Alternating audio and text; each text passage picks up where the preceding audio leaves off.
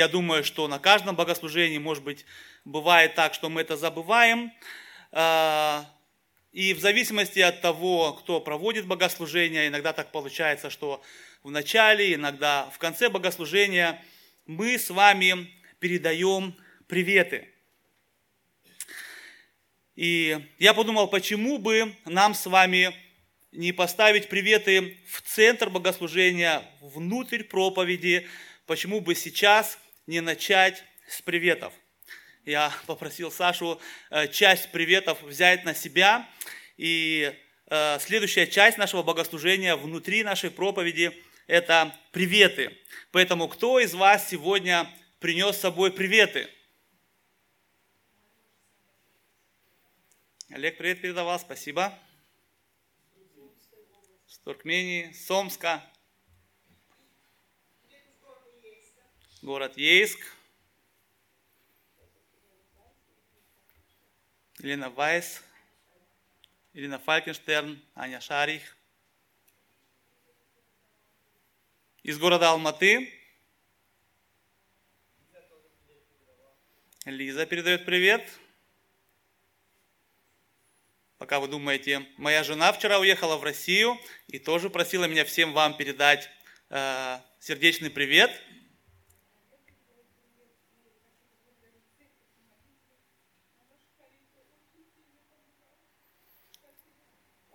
Альберт передает привет и благодарность за наши молитвы.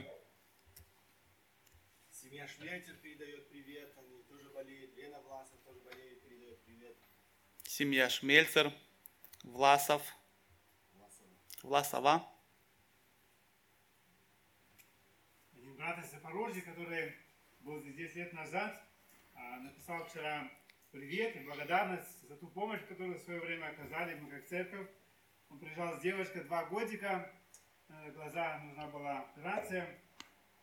Эта Даша выросла, и на этой прошлой неделе она покаялась в лагере, где было около 90 детей, именно для слепых и малозрячих.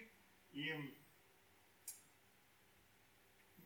ну, как папа радуется за то, что забота о других дала им тоже благословение, и двое из их детей покаялось в этом лагере. Слава Богу. Еще приветы. Наша сестра Света Рабакон также передает нам привет. Э, наши э, соседние церкви, ECG, э, Bibelgemeinde, Leuchtturm, Eckstein, также все снова и снова передают нам христианский привет. И я тоже благодарю всех вас за те приветы, которые вы сегодня принесли с собой. И если вы также будете с кем-то общаться, может быть созваниваться, может быть переписываться, то и передавайте от нашей церкви ЕЦГ Хелесдорф большой христианский сердечный привет. Почему я начал нашу проповедь именно с приветов, почему я попросил Сашу э, взять эту часть сегодня в начале проповеди. Вот уже на протяжении примерно полтора года мы с вами э, рассматриваем послание к филиппийцам, и мы подошли с вами к последнему, к самому заключительному отрывку этого послания. Э, и заканчивается это послание именно приветствиями. Как и многие другие послания, апостол Павел в конце передает приветы. Апостол Павел, и не только апостол Павел, но и многие другие э, в заключении передают приветы. Давайте вместе прочитаем наш сегодняшний текст. Послание к филиппийцам, последняя глава, 4 стихи с 21 по 23. Может открыть вашу Библию или прочитать здесь спереди. Филиппийцам 4, 21, 23. Приветствуйте всякого святого во Христе Иисусе.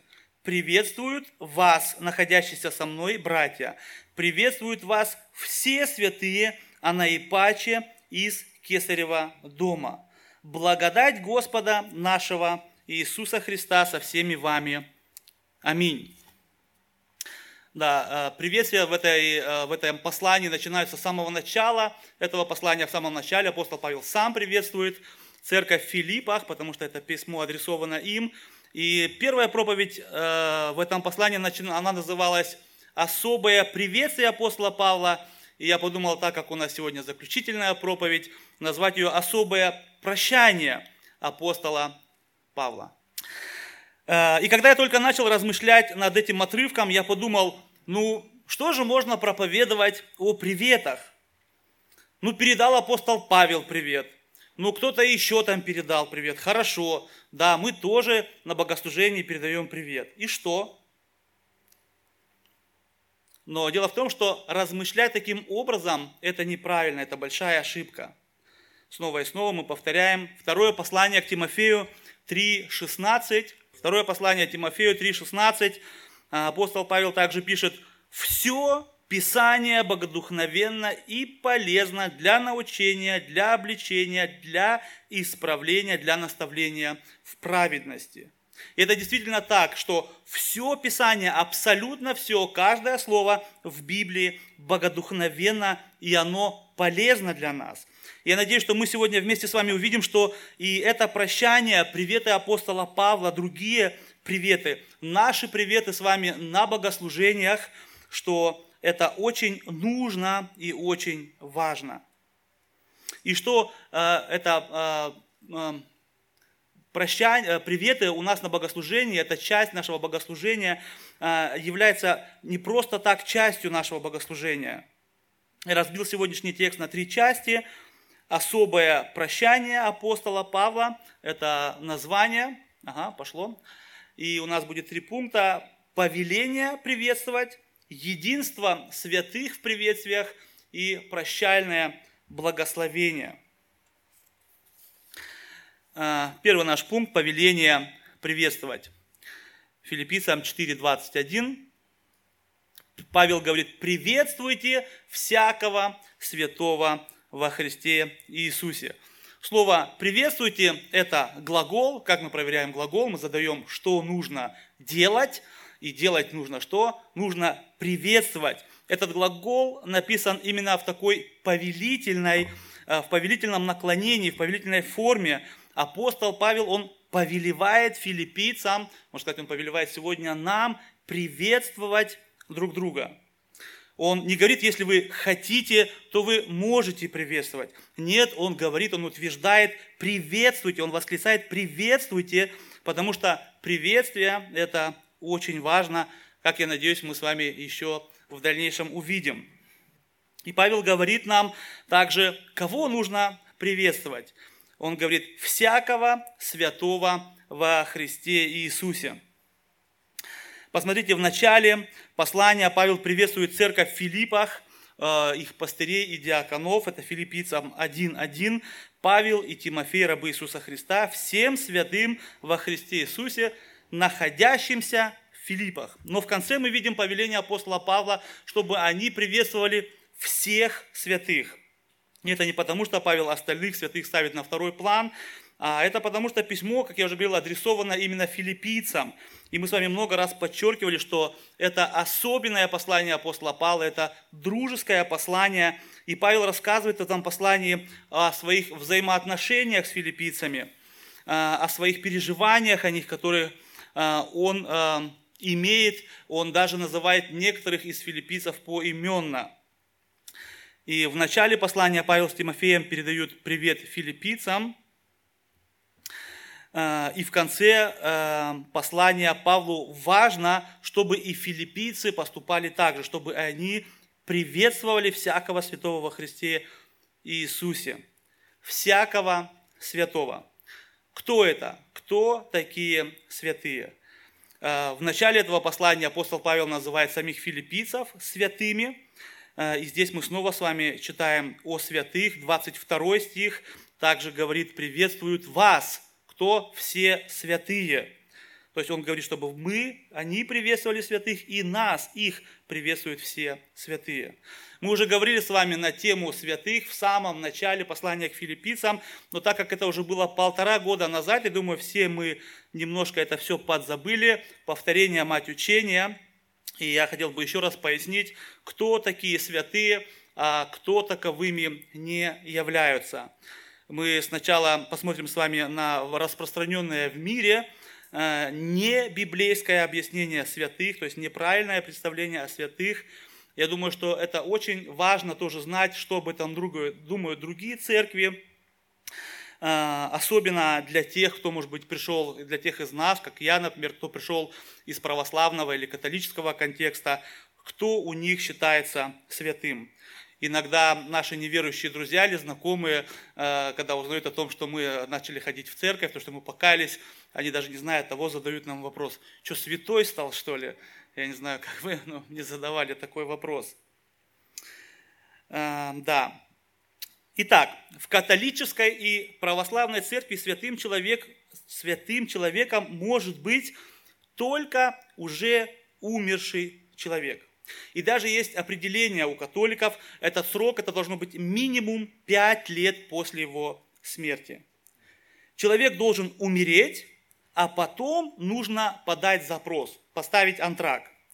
После чего рассматриваются документы и определяют, является ли человек достаточно значительным для канонизации. Канонизация – это и есть посвящение в святые.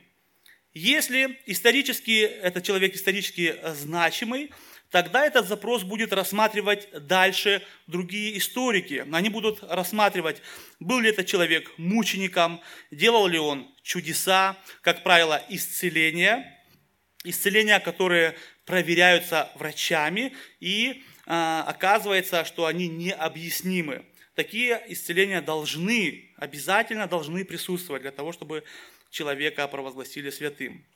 Дальше, очень интересно, сколько вокруг всего этого построено. А, адвокат, да, то есть у католиков есть а, специальный адвокат, его называют промоутер веры, широко известный как латинский промоутер юстиции или промоутер справедливости, то есть человек, который стоит там и добивается полной справедливости. Он пытается опровергнуть собранные доказательства и аргументы для канонизации, для того, чтобы посвятить или не посвятить человека в святые. Но также есть и защитники, скорее всего, это те люди, которые поставили антракт, они в устной речи должны опровергнуть аргументы, и если по меньшей мере две трети собранных богословов голосуют за канонизацию, то в конце концов решение лежит все-таки на папе римском. В конце концов, папа римский решает, святой человек или нет. Если все условия соблюдены, то человека объявляют святым. Важнейшим официальным шагом здесь является запись сложное слово, в мартирологию. Мартирология – это справочник святых. Да, если вы хотите узнать, э, кто, сколько. Э, это каталог хранится веками, и в нем перечисляются все официально святые люди. Я думаю, что всем вам известна мать Тереза, очень такое знаменитое имя, католическая монахиня. И она родилась в 1910 году, в 1997 году она умерла, она сделала много хороших, добрых дел. И на протяжении многих лет ее хотели провозгласить в святые. Снова и снова люди ставили антрак, Ватикан, чтобы мать Терезу э, все-таки провозгласить святой. Но матери Терезе, помимо всех ее хороших дел, не хватало чудес – не могли нигде найти чудеса, которые подтверждаются, какие-то исцеления, и снова и снова ставились эти антраги, и снова и снова отклонялись. И уже после ее смерти, в 2002 году, одна женщина засвидетельствовала, что именно по молитвам Марии, которая уже умерла, она исцелилась. И еще позже, в 2008 году, а, один бразильянец сказал, что тоже по молитвам а, матери Терезы а, он исцелился. И вот уже в 2016 году, то есть 20 лет спустя, а, после того, как она умерла, ее наконец-то провозгласили святой и вписали в мартирологию, то есть в этот справочник. Да, очень комплицирт, это все у католиков. У православных немножко проще, да, нету всяких разных адвокатов, промоутеров, все намного проще, но, но умереть все равно нужно. Э, основными критериями э, канонизации, то есть посвящения в святые, общецерковных и местно чтимых подвижников веры в русской православной церкви являются. То есть это я не придумал, это информация, которую нам дает э, католическая церковь или православная церковь. Итак, являются праведное житие, безукоризненная православная вера, народное э, почитание, чудотворение, и написано, если таковые есть, нетленные мощи, да, если таковые есть. Если нету, тоже не страшно, да, то есть у них это не так сильно строго, как у католиков. Но умереть все равно нужно, и по критериям, э, выданным нам этими церквями, явно видно, что и понятно, что апостол Павел не таким святым передавал привет. Э, так как в то время они еще не сделали множество каких-то чудес, по крайней мере, нам неизвестно, но нам точно известно, что на тот момент они еще не умерли.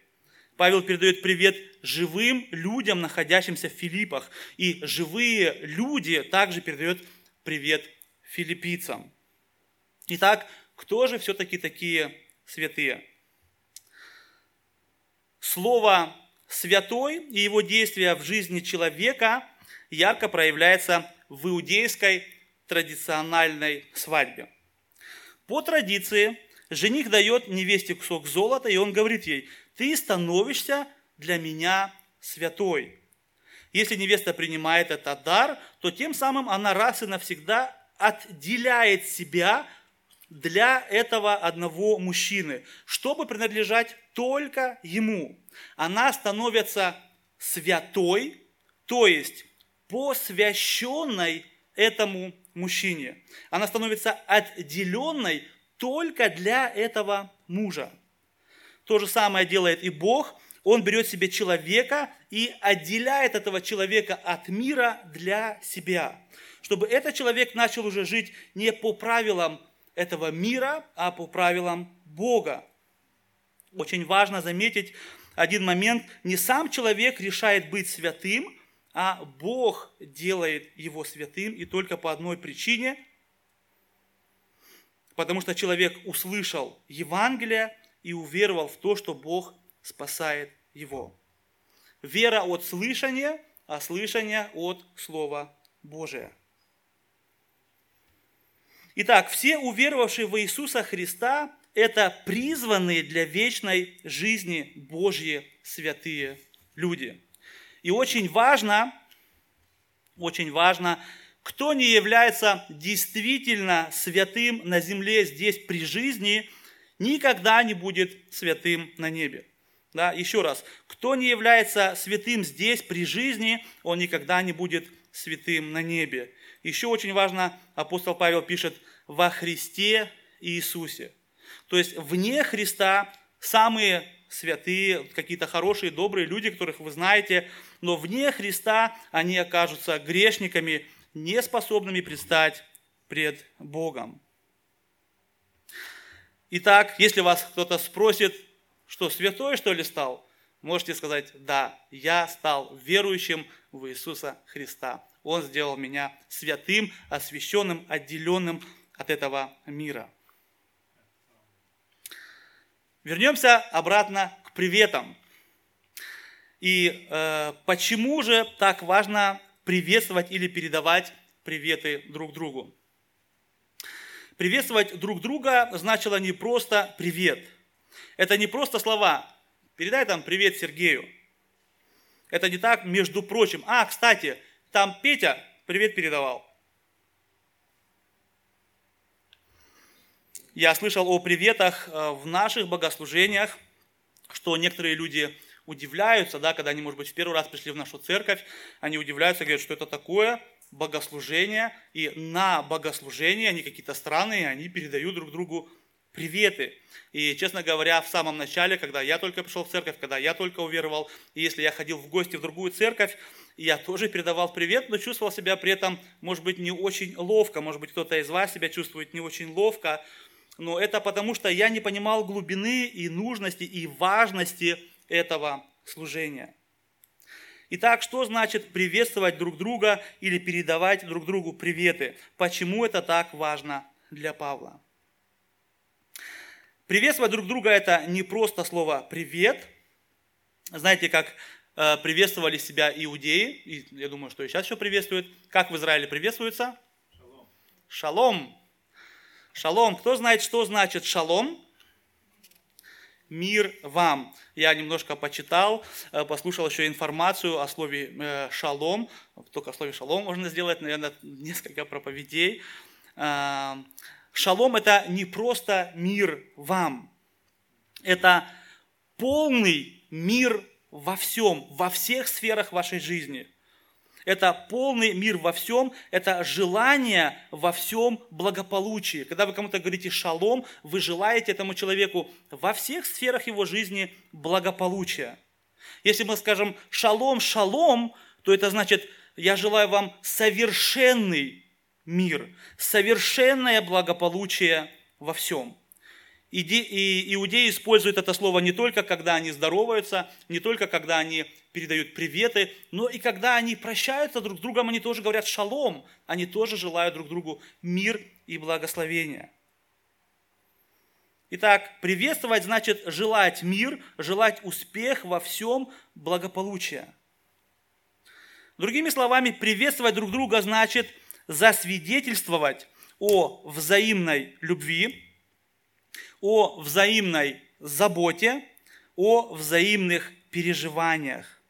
Засвидетельствовать о том, что мы с вами помним, переживаем, молимся о том, что вы в наших сердцах и то, что мы с вами, когда думаем о вас, когда думаем о друг друге, когда передаем привет от Светланы или Светлане, что мы желаем им огромный, огромный, большой шалом.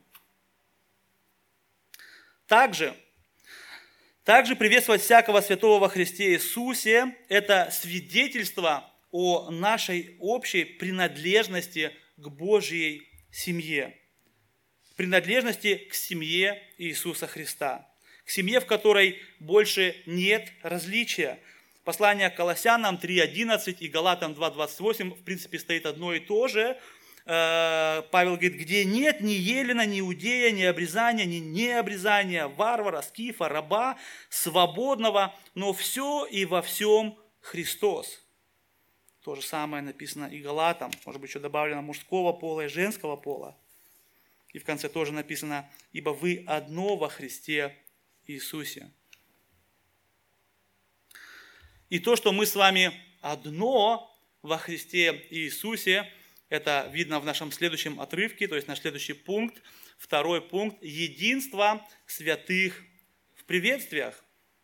Мы имеем единство через эти приветствия. Филиппийцам 4, 21, 22. Павел говорит, приветствуют вас находящиеся со мной братья, приветствуют вас все святые, Анна и Пачи из Кесарева дома. Приветствовать или передавать приветы – это значит признать родство, это значит признать семейную связь, это значит признать единство. И все это независимо от пола, от национальности, от цвета кожи. Есть только одна единственная критерия – вы святой во Христе Иисусе. А это значит, вы услышали Евангелие, это значит, что вы поняли Евангелие, и это значит, что вы уверовали во Христа. Вы уверовали в то, что Иисус Христос пришел в этот мир и взял ваши грехи и понес их на Голговском кресте. Вы уверовали в то, что кровь Иисуса Христа омывает вас от всякого греха. Если это так, тогда вы святой во Христе Иисусе. Тогда вы принадлежите к семейству христиан когда мы с, мо, с моей сестрой были маленькими, и мы ссорились, да, увы, мы ссорились, я думаю, многие из вас тоже ссорились, э, когда были маленькими, то наша мама, она всегда нам говорила, вы брат и сестра, вы самые родные люди на этой земле, и вы не можете ссориться, вы должны помириться. Мы должны понимать с вами, что все мы сегодня святые, верующие, братья и сестры во Христе. Мы самые родные люди во Христе. Одна из центральных тем послания к филиппийцам – это единство. И мы много-много раз возвращались к этой теме, потому что для апостола Павла было очень важно, чтобы у них было единство, так как оно у них немного хромало. Давайте вспомним филиппийцам 1.27, апостол Павел говорит, «Только живите достойно благовествования Христова, чтобы мне приду ли я и увижу вас, или не приду слышать о вас, что вы стоите в одном духе, подвязаясь единодушно за веру евангельскую». 2.2 апостол Павел говорит, «То дополните мою радость, имейте одни мысли, имейте ту же любовь, будьте единодушны и единомысленны. Мы много говорили с вами о единстве. И дальше, если мы будем читать вторую главу, апостол Павел а, показывает, как нужно достигать единства. Опять капут. Павел показывает, как нужно достигать единства. Это стихи 3 и 4, Филиппийцам 2, 3, 4. Павел говорит, ничего не делайте по любопрению или по тщеславию, но по смиренномудрию почитайте один другого выше себя. Не о себе только каждый заботься, но каждый и о других. И сразу после этого апостол Павел приводит пример. И сразу после этих слов он показывает э, самый большой пример единства, что Христос сделал для единства. Филиппийцам 2 глава э, с 5 по 8 стих. Ибо, ибо, то есть потому что в вас должны быть те же чувствования, какие во Христе Иисусе. Он, будучи образом Божьим, не посчитал хищением быть равным Богу, но уничижил себя самого, приняв образ раба, сделавшись подобным человеком и по виду став как человек. Смирил себя, быв послушным даже до смерти и смерти крестной. Апостол Павел говорит, что единство достигается тогда, когда мы не только о себе думаем, но и о других. Не о себе только заботимся, но и о других. И он говорит, потому что, вот это вот ибо, то, что мы с вами читаем здесь. Потому что, почему мы должны это делать? Потому что в вас должны быть те же чувствования, какие во Христе Иисусе. Если мы с вами верующие, то внутри нас должны быть такие же чувствования, как и во Христе Иисусе. Если мы с вами одна семья, то мы должны иметь те же чувства, как и во Христе Иисусе. Потому что мы одна семья, и потому что у нас с вами один небесный Отец. Это значит, что в нас должна быть Его ДНК прописана внутри нас. Это ДНК Христовой любви, милосердия, благодати и смирения. ДНК Иисуса Христа, которая побуждает нас изнутри уничижить себя, принять образ раба, приветствовать друг друга, беспокоиться за друг друга, служить друг другу, прощать друг друга, как Бог простил нас во Христе Иисусе. Несколько проповедей назад это уже тоже была четвертая глава послания к филиппийцам. Мы с вами говорили о Еводе и Синтихии, которые поссорились. А, Павел также призывает их снова иметь единство. Филиппийцам 4 глава, 2 стих. «Умоляю Еводию, умоляю Синтихию мыслить тоже о Господе». Я думаю, что разногласие этих двух сестер, оно привело их к тому, что они перестали заботиться о, о друг друге, они перестали помогать друг другу. И я думаю, что они даже перестали приветствовать друг друга. И поэтому Павел повелевает, приветствуйте всякого святого во Христе. Даже если у вас конфликт, даже если у вас есть какая-то обида, если у вас разногласия, все равно приветствуйте всякого святого. Приветствуйте друг друга. Приветствие – это первый шаг снова к примирению. Приветствие – это первый шаг к единству.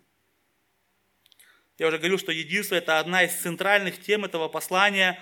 Единство отражается в приветствии апостола Павла, оно отражается в приветствии других верующих, оно отражается в нашем с вами приветствии сегодня, когда мы с вами передавали здесь приветы – мы слышали и о молитвах, и о переживаниях, и благодарение за молитвы. Все это находится в приветствиях.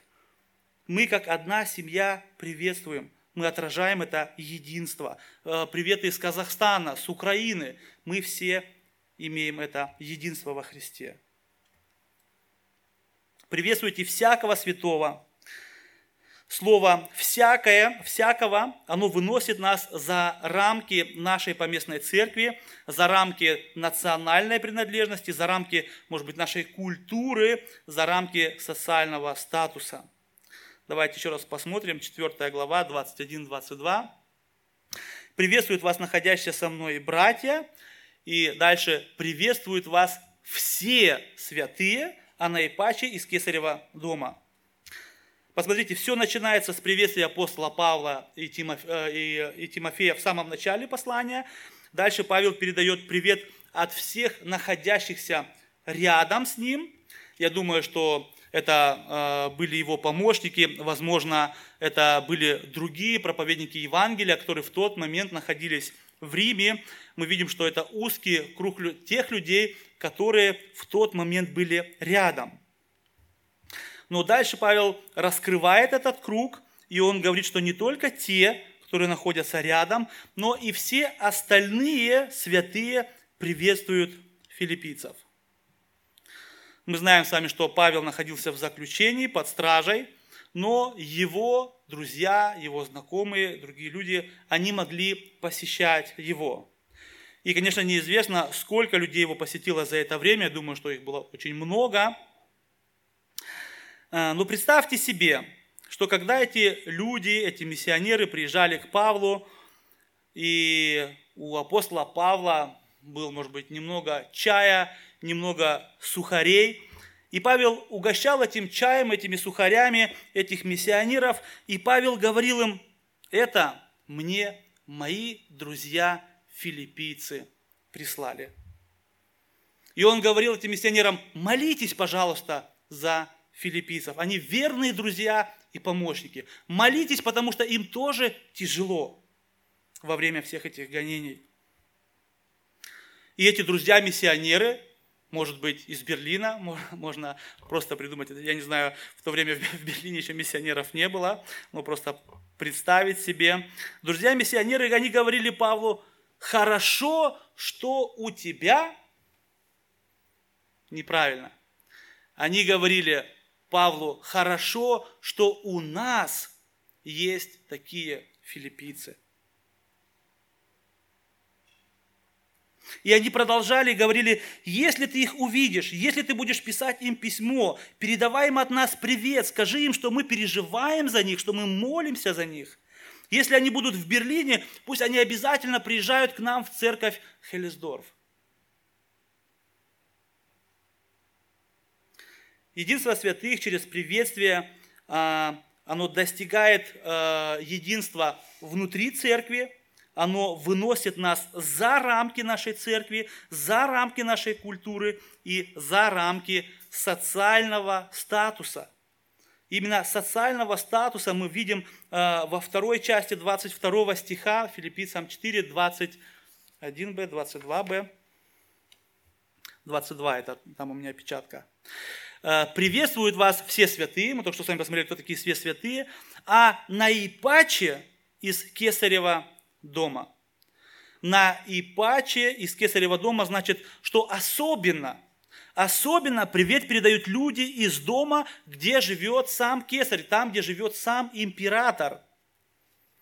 Откуда взялись эти люди? В самом начале послания апостол ободряет филиппийцев. Филиппийцы переживали о том, что Павел находится в тюрьме, в заключении, и он ободряет филиппийцев, и он объясняет им, что это даже хорошо, то, что он сейчас находится в этих узах, в этом заключении, это хорошо, что он находится в заключении. Филиппийцам 1 глава, 12-13 стих, он пишет, «Желаю, братья, чтобы вы знали, что обстоятельства мои послужили к большему успеху благовествования, так что узы мои о Христе сделались известными всей притории и всем прочим». Всей притории, притория – это дворец или официальная резиденция правителя. И апостол Павел говорит, что эти люди узнали, что Иисус Христос находится в узах Иисус Христос. Павел находится в узах из-за веру в Иисуса Христа, что он не какой-то разбойник, а что он провозглашает Евангелие. Эти люди услышали Евангелие. Благодаря тому, что Павел попал в заключение, Евангелие достигло дом Кесаря. И можно этот список начать немножко раньше, не только благодаря тому, что апостол Павел попал в заключение. Этот список начинается намного раньше. Благодаря тому, что Павла до этого много раз били камнями, били палками, били кнутами, благодаря тому, что Павел пережил кораблекрушение, э, предательство и так далее, и так далее. И потом он попал в заключение, и потом люди из Кесарева дома услышали Евангелие и уверовали в Иисуса Христа. И Павел называет конечный итог всего этого, всех этих переживаний. Он называет, что обстоятельства мои послужили к большему успеху. В конце всего этого он видит успех. Люди уверовали в Иисуса Христа. Люди из дома, где живет сам Кесарь. Я не могу утверждать, что это были близкие родственники э, самого Кесаря, но в любом случае они имели более высокий статус в этом мире. Э, более, то есть они, наживали, они проживали в дворце, они имели более высокий статус чем апостол Павел, который находился в тюрьме, чем филиппийцы, ветераны войны. А, и Павел подчеркивает, что эти люди из высшего общества, из дома Кесарева, что именно вот эти высокие люди, уже во Христе нету высоких людей, что они особенно приветствуют филиппийцев. А это значит, что они особенно молятся за филиппийцев, они особенно переживают за филиппийцев. Они снова и снова спрашивают у апостола Павла, есть ли какая-то весточка о филиппийцев, как дела у филиппийцев, передавай привет филиппийцам. И я думаю, что Павел подчеркивает приветствие именно этих людей, чтобы еще раз показать на единство, на семью в Иисусе Христе я с вами уже смотрел, Галатам 8, 3, 28, нет уже семья, в которой нет уже иудея, язычника, нет раба, ни свободного, нет мужского пола, ни женского, ибо все вы одно во Христе Иисусе. Ибо все мы одно, или все мы едино во Христе Иисусе. Почему? Потому что никто из нас не больше, не меньше – потому что никто из нас не заслужил спасения, никто из нас не заработал, а все это мы получили по Его благодати. Потому что все мы одинаковы, все мы ходим под благодатью. И неважно, кто ты, узник, который находится в темнице, ветеран войны или виночерпи самого царя, самого кесаря, все спасены по благодати. Благодатью вы спасены. Божий дар, чтобы никто не хвалился. И благодатью Павел заканчивает свое послание. Наш третий пункт – прощальное благословение. Очень интересно увидеть, прочитав все послание от начала до конца, что Павел начинает это послание с благодати, филиппийцам, 1 глава, 1 стих, после того, как он приветствует филиппийцев, он сразу говорит им, «Благодать вам и мир от Бога Отца нашего и Господа Иисуса Христа» в самом начале. И он заканчивает его благодатью, 4.23, последний стих, «Благодать Господа нашего Иисуса Христа со всеми вами. Аминь». Благодать – это как такие огромные скобки, внутри которых находится вся информация, которую мы с вами э, проходили в послании э, к филиппийцам, через все послание к филиппийцам.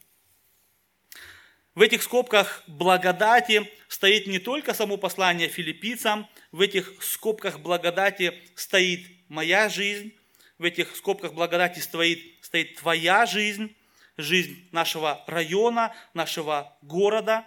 Эти скобки благодати, они стоят вокруг всей нашей планеты, вокруг всей Вселенной. Слово благодать. Что такое слово благодать? Вчера на домашнем кругу мы тоже рассматривали слово благодать. Не всем всегда понятно слово благодать. Э, слово благодать по определению, оно означает, что мы получили абсолютно бесплатно, получили то, чего мы не заслуживаем. Есть еще одно такое слово, оно похожее, э, милосердие. Милосердие, но э, милосердие, оно меньше, чем благодать. Милосердие значит не получить то, что мы заслуживаем. То есть, например, мы заслуживаем наказания, и мы не, по милосердию не получили это наказание. Это милосердие. Но благодать это не только не получить это наказание, которое мы сами заслуживаем, все согрешили и лишены славы Божией но еще и получить то, чего мы не заслуживаем. Мы не заслуживаем быть Божьими детьми. Мы не заслуживаем быть Божьими служителями. Мы не заслуживаем вечную жизнь в присутствии нашего Господа. Но Бог дает нам все это по своей великой благодати. Бог – единственный источник благодати – и пришествие Сына Божия в наш мир – это самое большое выражение благодати. Благодать – это то, на чем держится все, и Павел, и филиппийцы, и я, и ты, и весь мир. И все это не заслужено. И дело в том, что мы с вами, живя, проходя всякие разные трудности, радости, очень часто мы с вами не то, что неблагодарны за благодать, а мы с вами еще умудряемся и роптать на данную нам, оказанную нам благодать Божью в каждом дне. Мы должны понимать, что твоя жизнь – это благодать.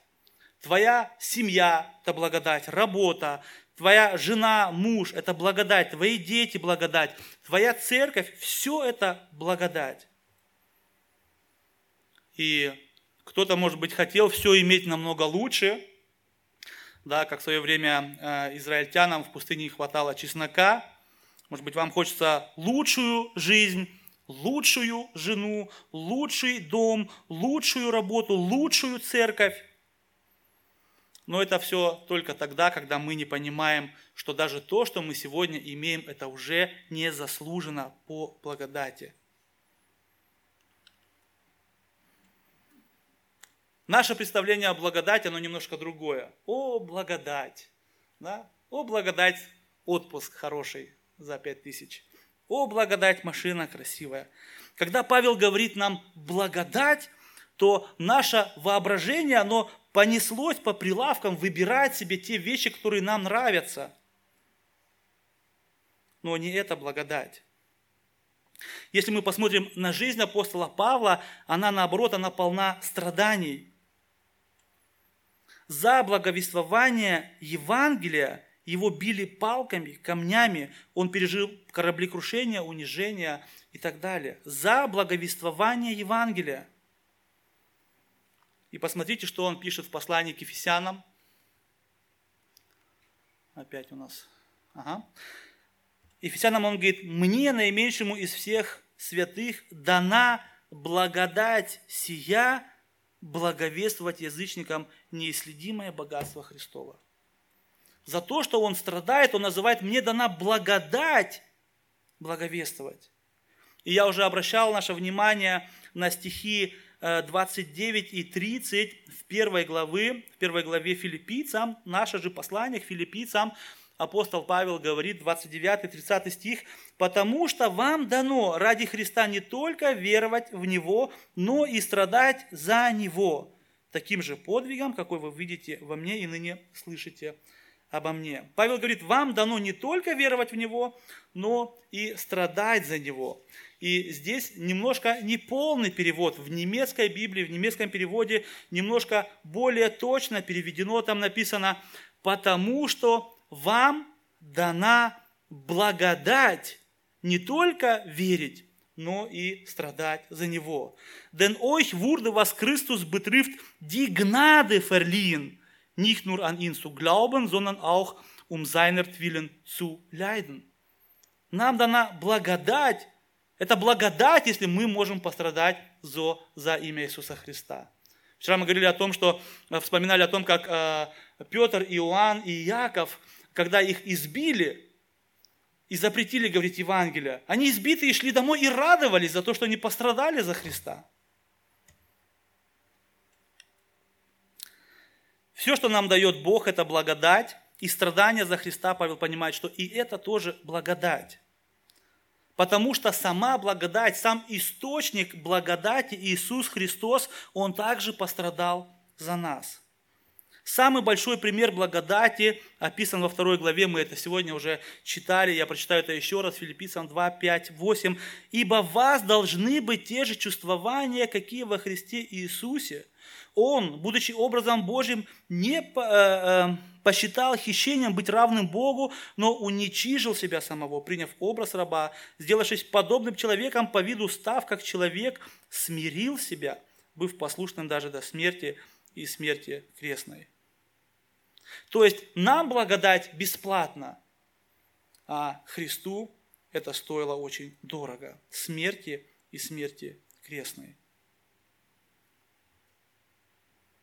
Благодать, она везде, она во всем, и она для всех. Каждый из нас пережил множество ситуаций в жизни, где он был, может быть, близко к смерти. Кто-то, может быть, чуть ли не утонул, не сгорел, кого-то чуть ли не сбила машина. Выходя на улицу, нас окружает множество опасностей. И неважно, верующий человек или неверующий человек мы часто говорим, люди часто говорят, слава Богу. Просто так, для связки слов. О, что-то случилось, что-то вышел на дорогу, машина проехала, ничего не произошло. Ух, слава Богу. Просто пустые слова. Даже не понимая, даже не задумываясь, что в этот момент мы ходим под Божьей благодатью. В свое время я сам использовал эти слова просто так, не понимая, что это благодать что через эту благодать Бог нам показывает, что когда-то все равно придет момент, когда нам придется умереть. Когда мы с вами бываем на похоронах у людей, снова и снова мы видим, что когда-то этот момент придет. Снова и снова Божья благодать дает нам возможность покаяться и примириться с Богом. Все мы, кто сидим здесь, неважно верующий, неверующий, мы с вами ходим под благодатью. Люди на улице тоже ходят под благодатью. Но дело в том, что когда-то этому будет конец. Помните, Ной в свое время очень долго проповедовал людям покаяние. Он строил этот огромный ковчег, но пришел день, когда Ной вошел в ковчег, Бог закрыл дверь, и больше никто не мог спастись. Также и здесь. Когда-то этому будет конец. Когда-то придет время, когда Бог закроет двери благодати для тех, кто не желает ее принять. Сегодня мы еще можем радоваться, сегодня мы с вами еще можем молиться за спасение наших родных, близких, друзей. Сегодня еще есть это время благодати. Когда Павел говорил о благодати, он подчеркивал во Христе Иисусе. Снова и снова во Христе Иисусе. Потому что вне Христа Иисуса благодати не существует. И чтобы принимать и осознавать это действие в благодати для того, чтобы стать членом Христовой семьи уже сейчас или дальше в вечности, нужно уверовать и принять того, кто дает, тот, кто источник благодати. Примириться с Богом. Войти в семью святых. Итак, мы с вами подошли к концу нашей проповеди. Я хотел бы, чтобы мы с вами еще раз задумались, что для нас, что для вас значит приветствие. Что для вас значит передать кому-то привет? Может для вас это просто хороший тон, красивые слова, указывающие на хорошее воспитание? Или вы все-таки осознаете важность этого служения? Наша тема сегодня называлась «Особое прощание апостола Павла». Хотя если мы с вами посмотрим на другие послания апостола Павла, мы с вами увидим, что для него оно не было особенным. Для него оно было обычным. Это было обычное дело для Павла приветствовать всякого святого во Христе Иисусе. Если мы посмотрим с вами на послание к римлянам, то вся 16 глава, полностью вся глава написана передавание приветы. В послании к Коринфянам Павел передает привет, и в конце он пишет Коринфянам 16, 23, 24, «Благодать Господа нашего Иисуса Христа с вами, и любовь моя со всеми вами во Христе Иисусе. Аминь». Вы найдете приветствие и благословение в послании к Колоссянам, к Тимофею, к Филимону и в других посланиях. Приветствия или приветы были очень важным для Павла. Он сам приветствовал всякого святого Христе Иисусе, независимо от цвета кожи, пола или социального статуса. И не просто приветствовать, а желать ему мир, любовь, благополучие – Приветствовать значило для него переживать, заботиться, молиться за этого брата или сестру. Потому что они его семья, потому что они приняли от Бога благодать, как и он. И применение для нас сегодня, дорогие братья и сестры, в самом конце это очень короткое применение.